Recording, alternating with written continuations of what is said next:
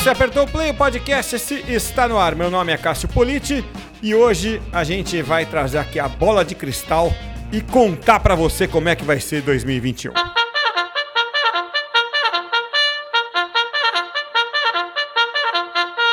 Esse podcast aqui é a sequência do podcast passado.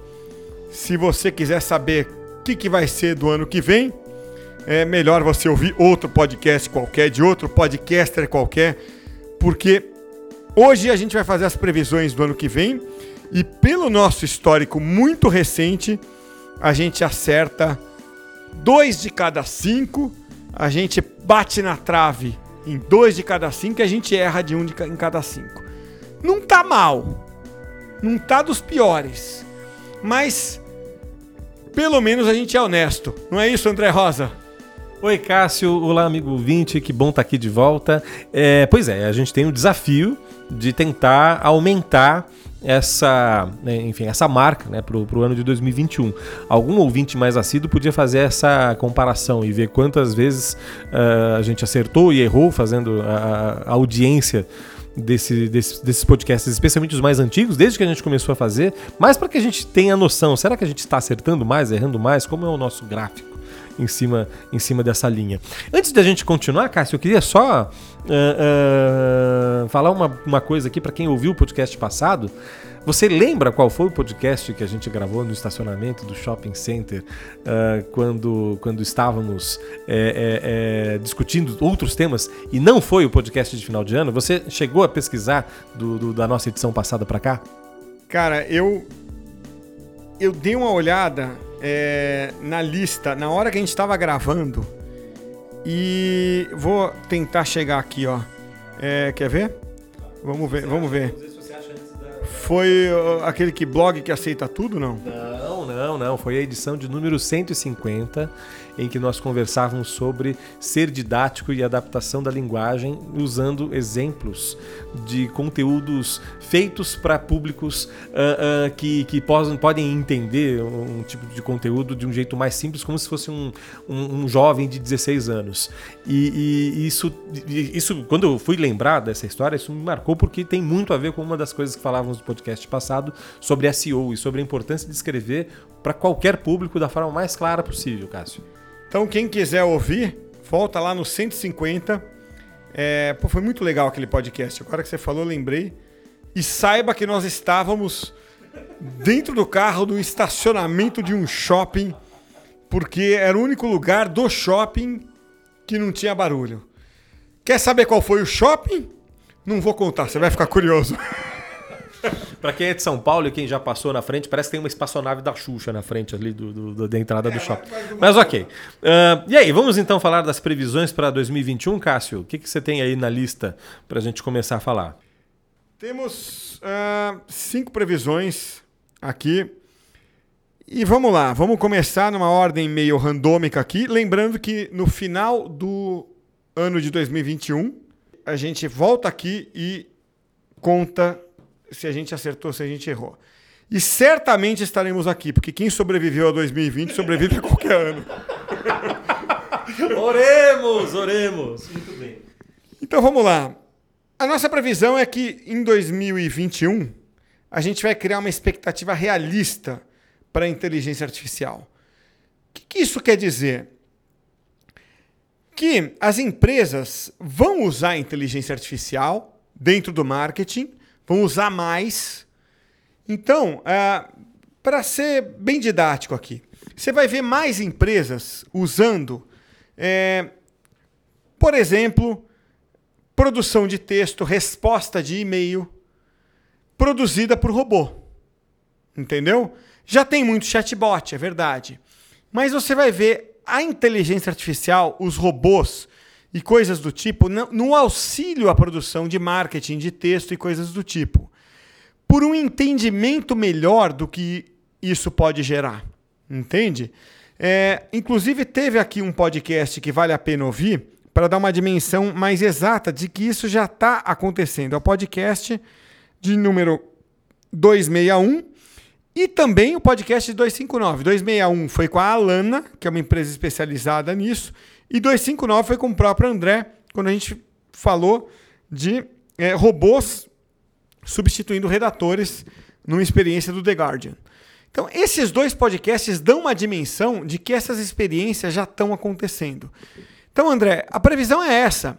Os robozinhos, que não são o R2D2, né, é, são é, algoritmos, né, vão estar mais presentes na vida dos redatores e dos profissionais de marketing. Uh, essa é uma previsão muito boa. Uh, só para lembrar, vou só dar um takeaway rápido aqui do que a gente conversava na, no podcast sobre robôs e jornalismo, e que também tem muito a ver com a conversa bem legal, inclusive, longa e interessante, feita com o pessoal da Alana, em que basicamente a gente faz um, uma diferença entre a inteligência artificial geral, que é aquela da TV, aquela de Hollywood, e a narrow, ou inteligência artificial, uh, vamos, dizer, vamos chamar assim, mais próxima, mais fidedigna digna daquilo que a gente entende por inteligência artificial, que basicamente utiliza de elementos computacionais como machine learning, uh, redes neurais, entre outros elementos que deixam a, a, situação mais próxima da nossa realidade em busca da resolução de problemas. E aí a gente já salta para uma outra previsão que tem muito a ver com isso também, que é o fato de uh, a maior parte desses robôs ou sistemas ou algoritmos, uh, elas vão precisar de coleta de dados, elas vão precisar de uh, cada vez mais estarem conectadas e estarem presentes em uma rede que a gente entende aí por internet das coisas, uh, por meio de sensores, por meio de elementos que, que fazem com que essa rede funcione.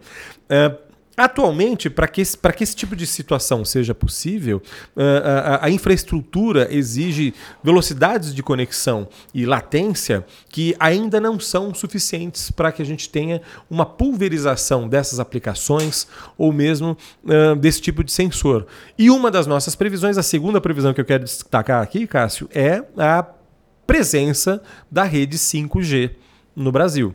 Uh, há uma expectativa para a rede 5G uh, desde o ano passado, aliás, até antes. Né? Uh, com quem acompanha esse processo entende que há aí um, um, uma barreira, né? Um, uma questão essencialmente política, né? em que uh, há aí uma discussão em relação a, fabricantes, em relação a nações, a países que desenvolvem a tecnologia, uh, que de certa forma atravancam o, o, leilão das frequências que vão fazer, vão permitir que o 5G funcione no Brasil. Mas quem já acompanhou também já deve ter visto toda sorte de experiências, toda sorte de testes envolvendo velocidades de conexão que uh, uh, até agora a gente ainda não sabe, não experimentou, não, não, enfim, temos uma expectativa muito alta para que essa velocidade de conexão seja muito elevada e que apresente latência, latência numa tradução simples aqui, basicamente você dá um comando e o sistema responde com a maior velocidade possível. Para quem, quem joga, por exemplo, para o universo gamer, é aquilo é, é você dá o comando e você ter a resposta exatamente no instante em que você dá o comando. É, somando isso com outras funcionalidades e peculiaridades, é muito provável que a rede 5G, é, caso de fato seja implementada, permita uma sorte de aplicações, um volume de aplicações, tanto de coleta de dados como tratamento de dados, que não está muito claro para muita gente, especialmente da comunicação e do marketing, mas que seguramente vai ganhar força e vai virar pauta nessa discussão durante 2021, Cássio. As previsões todas estão aqui no site tracto.com.br, na URL tracto.com.br, barra tendências de marketing. No lugar do espaço tem um hífen. E eu vou deixar o link na descrição do podcast de hoje. Uma curiosidade: esse mesmo post é o mesmíssimo post atualizado desde a primeira vez que a gente gravou essas previsões, que foi em 2014 ou 2015. Um barato, você consegue ver as que a gente previa lá. Ah, internet de escada vai acabar. Não, não, não é assim. Mas é tipo quase isso. André, vamos para a terceira previsão aqui. Ó, essa, André, tem a ver com. Eu acho que foi o. Sabe o, o, o post mais legal do ano que você escreveu? Foi o meu, para o meu o, o, meu post mais legal, não o post mais legal da internet, o, o meu post preferido, escrito por mim, foi o que eu escrevi sobre marketing de confiança.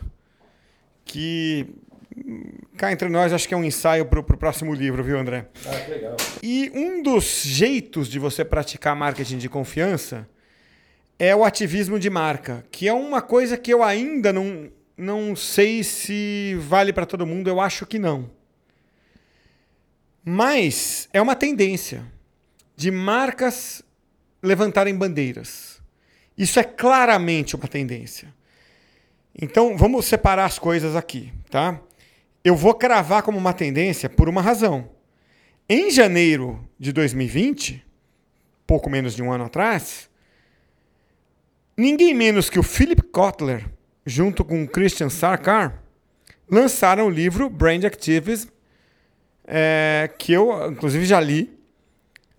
É, discordo de muita coisa que está lá, mas li o livro. Discordo no sentido de que eles dizem que todas as marcas têm que ser ativistas. Eu não acho. Eu acho que tem perfis de marca que podem ser, mas eu acho que outras não. Porque eu acho muito arriscado para elas serem. Só vou dar um pitaco nisso aqui, tá? É, como, uma, como uma coisa de responsabilidade. Eu acho que, por exemplo, quando você veste uma marca, aí tem uma oportunidade de você. Quando você fala para um público muito jovem que carrega isso, aí pode ser. Mas às vezes uma marca, ela simplesmente presta um serviço, cara. Às vezes você simplesmente quer usufruir aquele serviço. E você não carrega tanto aquele valor com você, entende? Mas eu acho que levantar a bandeira é, sem dúvida nenhuma, uma tendência.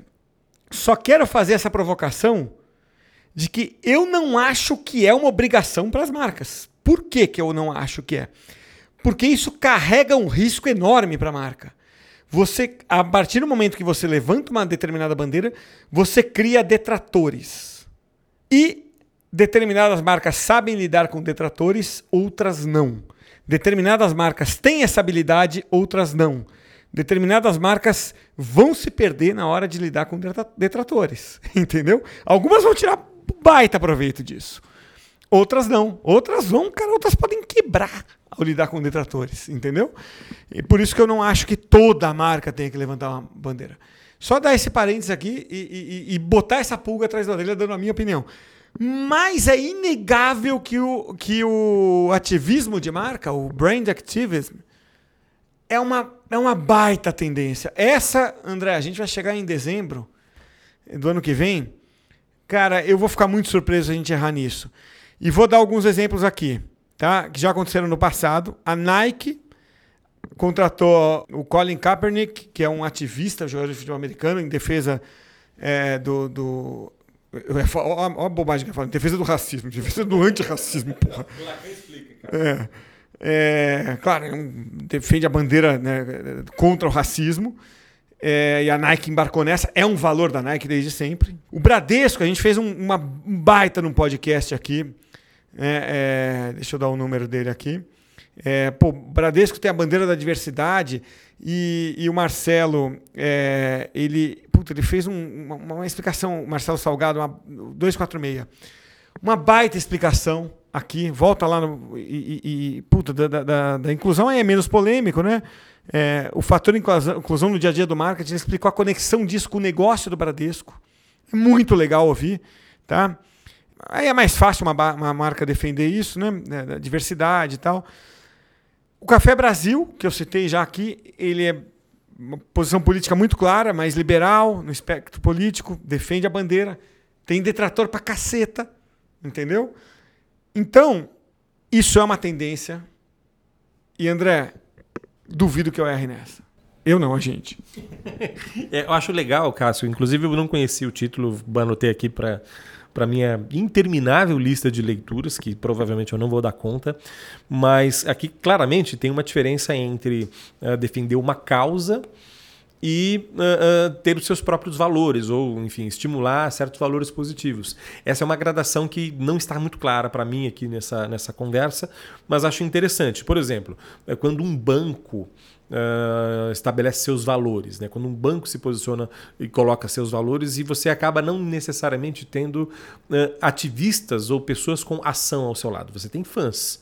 Então tem gente, por exemplo, que é fã de um banco. Né, e que veste a camisa do banco literalmente com uma marca do banco, enfim. Isso é comum. Uh, já vimos casos aqui no Brasil. Uh, uh, agora, tanto a questão do, do ativismo, ou das, dos valores, ou da causa que o banco defende, tem muito a ver com transparência, ou tem muito a ver com uma, uma relação mais próxima. Eu não sou uma abstração, eu não sou uma marca ou uma empresa. Eu estou aqui me posicionando com valores e com sensações e com transparência nesses valores procurando essa proximidade com, com você, com, com um ouvinte ou com um potencial cliente. E já fazendo gancho para outra previsão que também demanda ou depende muito dessa relação transparente e próxima, tem a ver com a clareza com a qual você vai lidar com os seus próprios dados pessoais. Um, no instante em que, por exemplo, eu, eu me associo a uma marca, me associo a uma empresa, ela te, enfim, te diz tudo que ela atende tudo que ela faz, tudo que ela pensa, e ao mesmo tempo ela te pede, por exemplo, para que você de uma forma consensual, preencha um formulário, uh, aceite os cookies do seu navegador, uh, uh, disponibilize seus dados, indique quais são suas preferências para que possa, a partir daí, te oferecer conteúdos personalizados, mensagens personalizadas. de um jeito ou de outro, cada vez mais as organizações estão procurando deixar muito claro para o seu público, para o seu usuário, uh, quais são os dados que eu quero de você, o que vou fazer com esses dados, como vou tratar esses dados, quanto tempo esses dados vão ficar comigo, né? E, e, e em que medida isso também denota uma política transparente. Uh, o que até esses dias era uma, vamos colocar aí, uh, uma coisa que, que, que uma, era uma opção ou algo possível para fazer sob um ponto de vista de boas práticas, no Brasil, desde agosto, passa a valer como lei. Né? É, estamos falando aqui da LGPD, da Lei Geral de Proteção de Dados, de dados pessoais, que passou a vigorar uh, uh, em agosto e que seguramente durante o próximo ano de 2021, até em função da data limite para a Autoridade Nacional de Proteção de Dados e até mesmo a, a, a presença maior aí dessa autoridade uh, aplicando sanções administrativas, vai ser um ano de aprendizado para todo mundo. Então, uh, vai ter uma clareza maior de organizações, de veículos e de pessoas provavelmente também acompanhando a preocupação com privacidade e outros elementos que, que talvez não estejam ainda no radar, mas certamente estarão cada vez de forma mais intensa para 2021. Então, nossa aposta, vou ler o que está aqui no texto da Tracto do Comunix, é de que no final de 2021 o cenário em relação à nossa atenção em relação a dados pessoais seja bem diferente do que está acontecendo agora, Cássio. Eu acho que a diferença, André, meu pitaco aqui complementando o seu, é o seguinte: para as empresas, já começou em 2020. As empresas já estão assim, cara, o que, que eu posso e o que, que eu não posso. E elas já começaram a praticar, tal, se precaver. As pessoas estão completamente alienadas, eu tenho essa sensação. Então, a, a minha aposta é que as pessoas daqui a um ano, André, vão estar mais cientes. Casos vão ter acontecido, vão ter saído na mídia, entendeu? Gente que, sei lá, ganhou processo. É... Porque é muito curioso. É... A gente fez aqui esse ano mais de um webinar é, pelo Dino. Foi muito legal, deu muita gente desses webinars. Mas sempre empresa querendo entender que, quais são as cascas de banana. Então, gente que faz inbound marketing, saber se pode continuar mandando e-mail ou não. É, se é verdade que jornalista é, é, tá, tá, livre da lei, em parte é verdade, é, é, mas não quer dizer que você pode sair mandando release à vontade. Uma série de coisas, né? E só contar uma passagem rápida aqui, né? É, aqui mesmo onde a gente está gravando, né? Onde, onde fica o escritório da Tracto no WeWork, tem um, um, um amigo aqui que é advogado. Ele contou uma coisa engraçada. Ele foi pegar os óculos que ele deixou numa ótica aqui perto. E aí logo quando entrou a LGPD em agosto, né? E aí ele falou, ó, a pessoa falou assim, ó, é, quando ficar os óculos pronto eu te aviso. Para ele que é advogado, falou assim, tá, mas ó, assina esse termo aqui para eu poder te ligar, é porque é da LGPD no teu telefone. Falei, não, cara, é porque são seus dados pessoais. Não, para isso não precisa. É da natureza do seu negócio. Isso não precisa para ler, né? Então, você vê como a, a neurose das empresas está... Por outro lado, eu estava numa loja e, pô, tava ali com o vendedor. O vendedor foi super simpático, eu brinquei com ele, brincou naquela coisa de comprar tal. Fiz uma brincadeira com. Era uma vendedora, na verdade, não era vendedora. Tinha... Então a vendedora brincou, tirou um sarro, brincou com a minha mulher, comigo, a gente brincou, leva isso, leva aquilo. A vendedora ganhou na simpatia, né? E tinha um vendedor que devia ser um meio gerente, mais cara fechada. E eu vi ele meio que destratar uma, uma, uma, senhora que entrou ali com uma neta, parecia ser. Pô, eu me mordi com aquilo, sabe? Assim, pô, o cara foi meio duro. Ele não foi mal criado, mas ele foi meio duro. Com a. E a senhora até foi educada com ele. Pô, mas não gostei, cara. Assim. Até, até assim, porra, não sei como é que esse cara pode liderar a vendedora tão simpática, né? Aí tudo bem. E ele, na hora de, do, do, do, do caixa, né? Foi ele que foi me, atend... me passar a compra, passar o cartão. E aí aquela, aquele clima todo de brincadeira já, já não era o mesmo, que o cara era mais fechadão, tá? Mas aí tudo bem, né? E aí ele, pô, é, qual o seu, qual o seu CPF? Qual o seu e-mail? Eu falei, cara. Aí eu já tava meio mordido com aquele negócio de ter sido duro. Eu falei, pra que você precisa de todos esses meus dados? Cara, eu só preciso pagar a compra. Não, não é para o cadastro da loja. Eu falei, cara, eu não quero dar esses dados. Eu não sou obrigado a dar esses dados. Pô, a, a toda a brabeza, dureza dele e tal. Não, não, o cara começou. Não, não, não, não, não, não, precisa dar nenhum. Eu falei, então, então não vou dar nada, cara. Não vou dar absolutamente nada. Você vê que ele já estava ciente, né? Assim, de que não era. Assim, eu teria dado os dados, entendeu? Compro nessa loja é, com uma certa frequência. Mas eu fiz que eu estava meio irritado com o que ele tinha feito. Então, é, você vê que assim, os consumidores é que não estão acostumados, é entendeu? Né? Então, é esse cenário que a gente está achando que vai mudar. Assim, você vai chegar na loja e falar, cara, não vou dar dado nenhum, vocês vão ficar mandando spam e tal. vai querer perguntar onde, onde é que isso vai ser guardado, uh, o que, que vocês vão fazer com o que, que você vai fazer com isso. Sabe uma coisa que uh, uh, eu escrevi recentemente, inclusive, sobre isso? E uma coisa que me chama atenção é quando você vai no escritório e tira sua foto para você entrar num prédio, você sabe para onde essa foto vai parar? O que, que, está acontecendo com essa foto? O que, que vão usar uh, uh, em relação a isso no futuro? Não, mas é para sua segurança, é para você poder entrar aqui e não ter nenhum tipo de, de, de, problema e tal. Eu não sei quanto tempo fica a foto num, num, servidor de um condomínio, por exemplo. Quer dizer, esse é o tipo de coisa que a LGPD certamente vai nos dar mais consciência, vai despertar nossa atenção em relação a isso, né? Então, e a gente vai ter que ter essa consciência. Não sei, pode tirar foto? Me parece que sim. O que, que ele vai fazer com a foto que é outra história. É, é essa, dessa consciência que a gente está falando que a gente vai ter. Vamos fechar aqui, André. Temos duas recorrentes. Então vamos falar rapidinho aqui. Duas que a gente errou no passado, uma em 2019 e uma em 2020. Conteúdo para voz, para smart speaker. Alexa, aquela coisa. A gente falou disso no passado, Estamos prorrogando para 2021. Esperamos acertar em 2021. Vamos ver. Já estamos devendo essas aqui. E tem mais uma que ficou pendente, né? A outra, que inclusive foi uma das coisas que a gente comentou no podcast da edição passada, que, que era o anúncio programático em podcast, que é basicamente pensar que no instante em que você está ouvindo o podcast usando a sua plataforma de podcasts favorita, a própria plataforma, ou enfim, o recurso em que você estiver utilizando, vai inserir uh, aqueles anúncios tradicionais de 30 segundos ou um pouco mais em momentos, em lugares em que nem sempre, nem mesmo o próprio podcaster ou o produtor do podcast vai saber qual é. A própria plataforma vai tratar de inserir esse anúncio num esforço aí de monetização ou de valorização do, do trabalho produzido ou feito por por esse podcaster. Uh, sem puxar nenhum jabá, nem nada, né, Cássio? Mas é a plataforma Spreaker, que foi uma das pioneiras nesse tipo de, de, de é, posicionamento né, do conteúdo programático em podcast.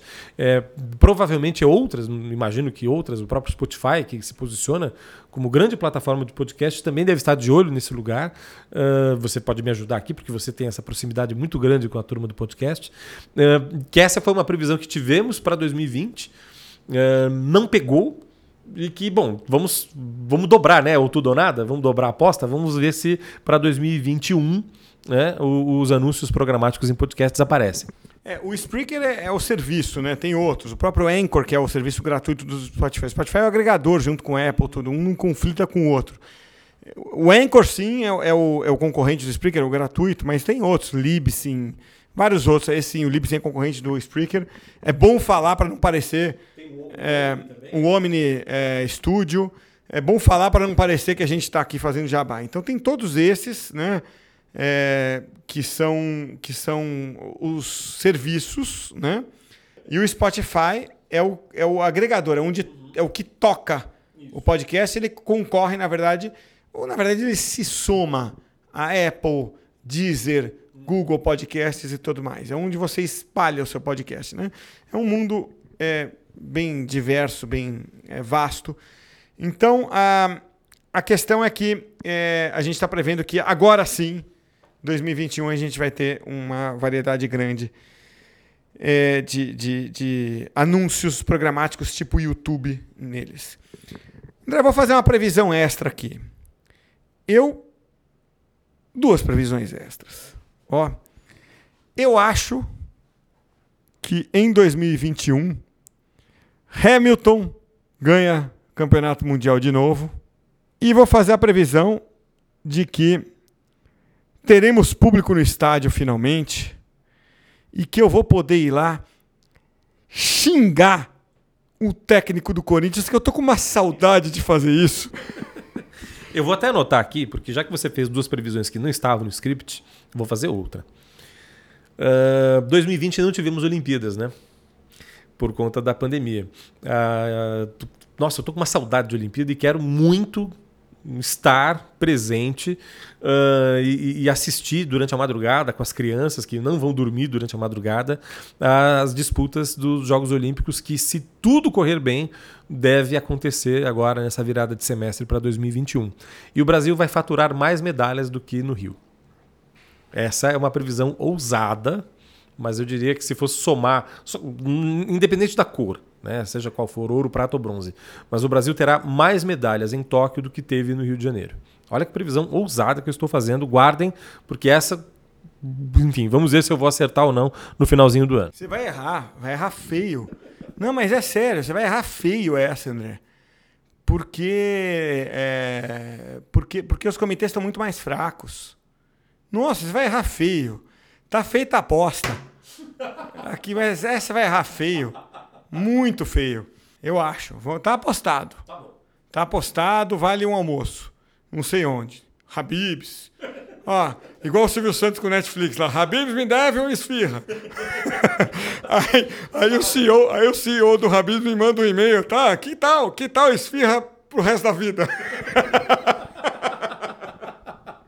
Não precisamos chegar tão longe. Mas é isso aí, tá valendo o almoço então, e a gente pode cobrar esse almoço, inclusive, logo depois do, do, da festa de encerramento. Não precisa chegar no final de ano, não, Cássio. Tá valendo, tá fechado. André, mais uma vez, obrigado. Esse foi o último podcast do ano. Bom deixar um aviso. A gente vai fazer uma pausa agora para festas de fim de ano. A gente volta em meados de janeiro apenas, então não estranhe, porque é, são dois podcasts por semana eu também mereço um descanso. Então, lá para o meio de janeiro, a gente volta é, com o podcast depois de um merecido descanso. André, então, Feliz Natal, boas festas de fim de ano aí, feliz ano novo, nos vemos em janeiro. Valeu! E que você que esteja ouvindo, de fato, tenha motivos para celebrar, para comemorar, toda a força para você por conta desse ano que realmente não foi fácil para ninguém e nossa torcida, nossa energia, força para que 2021 não seja nem de longe esse caos que foi em 2020. Um grande caloroso abraço a todos.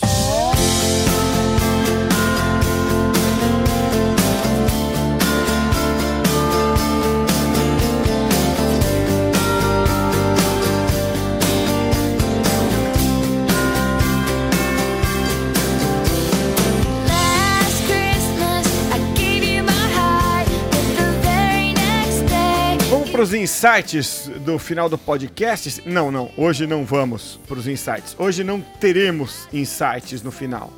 Hoje eu vou fazer diferente do que eu habitualmente faço. Bom, primeiro eu já disse que a gente faz uma pausa até janeiro, né?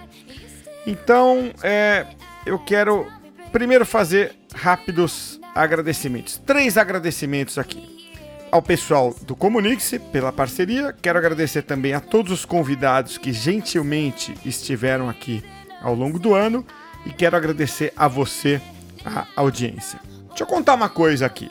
Você deve ter percebido, você que ouve a gente há bastante tempo, você deve ter percebido que até algum momento ali do ano é, eu tocava músicas é, de autores famosos, né? No final do podcast. Música, sei lá, do YouTube, do Zeca Pagodinho, da Ivete Sangalo. Eram músicas aqui no final que tinham a ver com o tema. Em um determinado momento do ano eu parei de tocar essas músicas e a gente sempre vem com trilhas e os insights aqui finais, né? Por que, que eu fiz isso? Porque as pessoas não ouviam essa música. As pessoas, é, pelo Analytics, a gente vê que as pessoas quando eu vinha pra música, todo mundo parava de ouvir o podcast. 70, 80% das pessoas paravam de ouvir o podcast. Ninguém estava interessado nas músicas. Quando eu pus os insights, aí as pessoas foram ouvir até o fim, né? É curioso como os analytics sempre nos ajudam a tomar essas decisões, né? Mas hoje eu vou resgatar o velho hábito de trazer uma música de um, de um cantor conhecido, no caso a Taylor Swift que é essa música aí que tá tocando, Last Christmas, que tem a ver com Natal.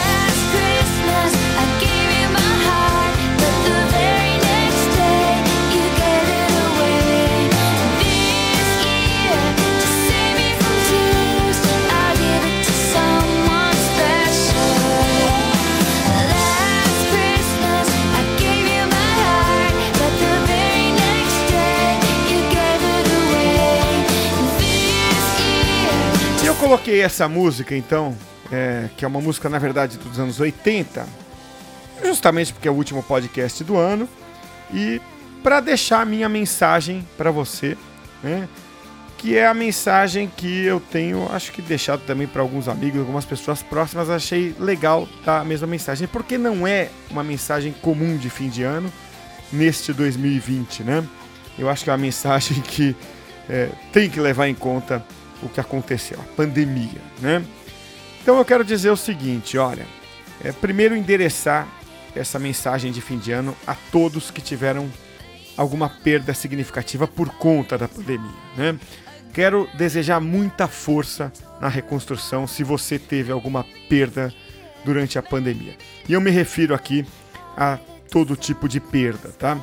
Obviamente a perda de vidas é, de pessoas próximas são sempre as mais duras, tá? Então eu começo é, por aí, tá? Então, se você teve alguma perda de uma, pessoa próxima, familiar, amigo, muita força é, nessa reconstrução em 2021 da sua vida, é, muita força para superar isso. Mas pode ser também perda de emprego, perda financeira, é, muita força para você também, ou a perda de expectativa, é, de esperança, muita força em 2021, que seja um ano de reconstrução. Tá? Em todos esses casos, seja de um sofrimento é, de maior proporção ou de menor proporção, desejo a você um ano de muita força. O mundo precisa de pessoas fortes e com capacidade de realização. Então é isso. Boas festas para aqueles que celebram Natal. Feliz Natal e para todos um feliz 2021. Muita paz e muita felicidade a todos. Até o ano que vem, hein?